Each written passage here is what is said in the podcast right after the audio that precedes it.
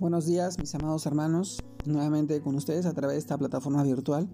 Reciban este saludo cordial en nombre de nuestro amado Señor Jesucristo. Y en esta oportunidad permítame poder compartirles la reflexión de hoy día, el cual se titula Transformados de gloria en gloria. Y este título nos lleva a reflexionar en el pasaje de 2 Corintios capítulo 3 versículo 18, el cual nos dice, por tanto nosotros todos mirando a cara descubierta, como en un espejo, la gloria del Señor. Somos transformados de gloria en gloria, en la misma imagen como por el Espíritu del Señor. Según de Corintios capítulo 3 versículo 18, el título de hoy día, Transformados de gloria en gloria. Mis hermanos, si reflexionamos en este pasaje, en el cual nosotros, los que hemos convertido, nos hemos convertido al Señor Jesucristo, y por tanto el Padre de Gloria nos ha dado su espíritu de sabiduría, de revelación en el conocimiento de Cristo.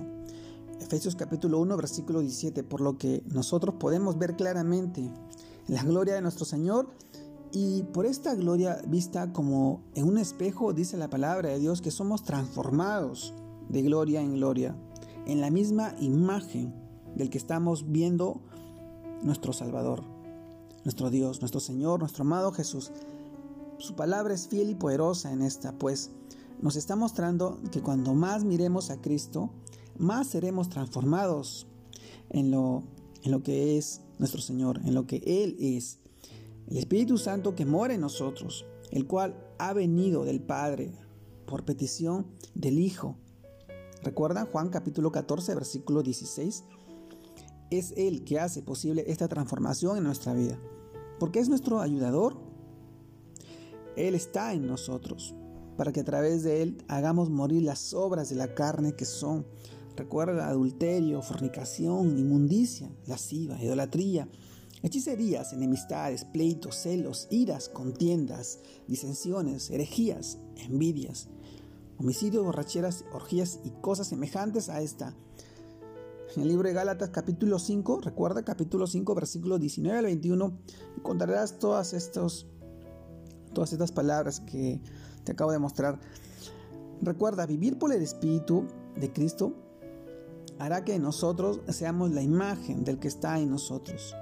Que nuestra vida refleje la gloria del Señor y que nuestro carácter día a día sea más parecido a Él, al de Él, a nuestro Jesús.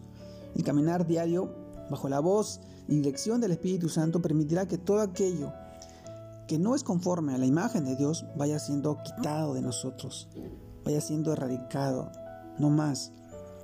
Escucharlo más a Él que a nuestros propios pensamientos, que a nuestros sentimientos, las emociones desbordadas, es lo que hará posible que se transforme nuestra manera de ver. Solamente de ver, de pensar, de hablar, de actuar. El secreto de vivir por el Espíritu es llenarnos de Él y debilitar la carne conforme conforme como nos dice este pasaje de Efesios capítulo 5, versículo 18 y 19, que nos dice, no os embriaguéis con vino, en lo cual hay disolución.